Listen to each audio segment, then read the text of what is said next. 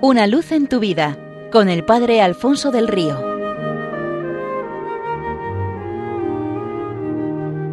Un cordial saludo para todos los oyentes de Radio María desde el Seminario Diocesano de Getafe. El año litúrgico se cierra con la solemnidad de Jesucristo, Rey del Universo, de la misma manera que la historia universal y nuestra vida tendrá su culminación en ese encuentro final con el Señor, que colmará todos los deseos de nuestro corazón, y un encuentro que hemos de preparar ya desde hoy, aquí y ahora. Jesucristo es Rey de forma bien diferente a los reyes y señores de la tierra.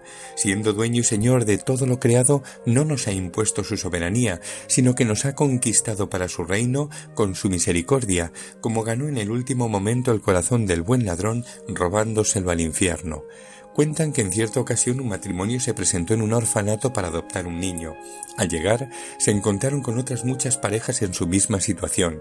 En la sala de visitas del orfanato se escuchaba Nosotros queremos una niña de pocos días rubia y con ojos azules, pues nosotros buscamos un niño de seis meses espabilado y con bonitos ojos oscuros. Nosotros querríamos, a nosotros nos gustaría, nosotros, nosotros. Nuestra pareja protagonista escuchaba en silencio. Por misteriosas circunstancias cada familia pudo encontrar el niño que soñaba. Solo quedaba nuestro matrimonio, y la directora les preguntó ¿Y ustedes querrían que fuera niño o niña, recién nacido de pocos meses o con algún año, de raza blanca o con otro color de piel? Ellos se miraron y dijeron al unísono Queremos el niño o la niña que nadie haya querido. Un amor así es el que Jesucristo ha empleado con nosotros para rescatarnos de las tinieblas y llevarnos al reino de su luz admirable. Los que lo experimentan, conquistados por este amor, ya no han podido vivir sino siguiendo a Cristo, llamando a todos a acoger su soberanía en sus propios corazones.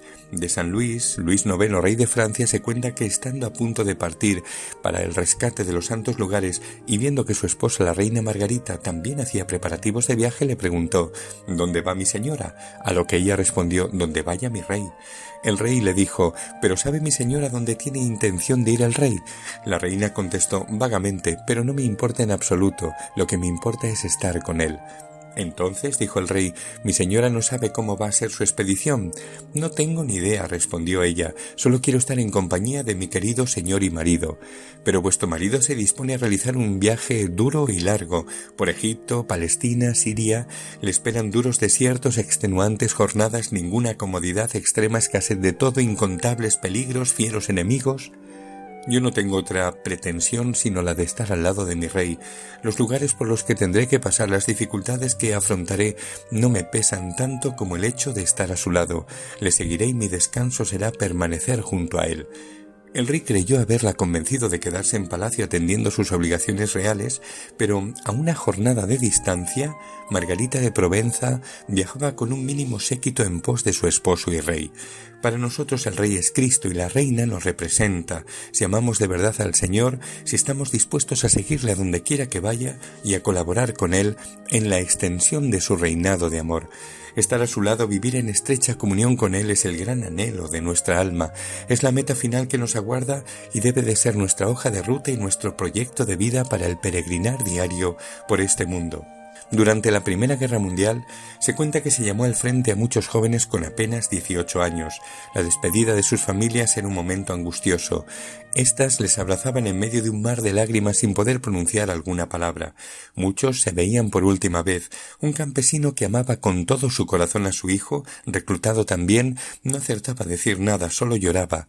El tren hizo sonar su pitido llamando a los soldados a los vagones. Nuestro campesino abrazó fuertemente su hijo y solo se le salió este consejo Hijo mío, no te dejes matar. El tren ya a punto de partir, la multitud aplaudiendo o saludando, agitando los brazos, y nuestro buen hombre no dejaba de mirar a la ventanilla desde la que le despedía a su hijo. Todavía tenía algo importante que decirle. El tren comenzó a moverse. El campesino se abrió paso como pudo en medio de la multitud y comenzó a correr.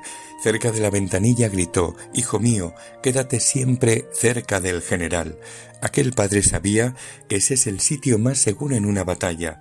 También lo es para nosotros estar junto al Rey, en estrecha comunión con Él, compartiendo la vida mientras peregrinamos y por toda la eternidad su gloria del cielo.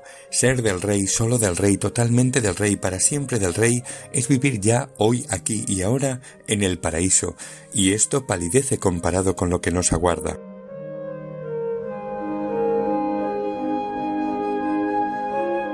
Una luz en tu vida con el Padre Alfonso del Río.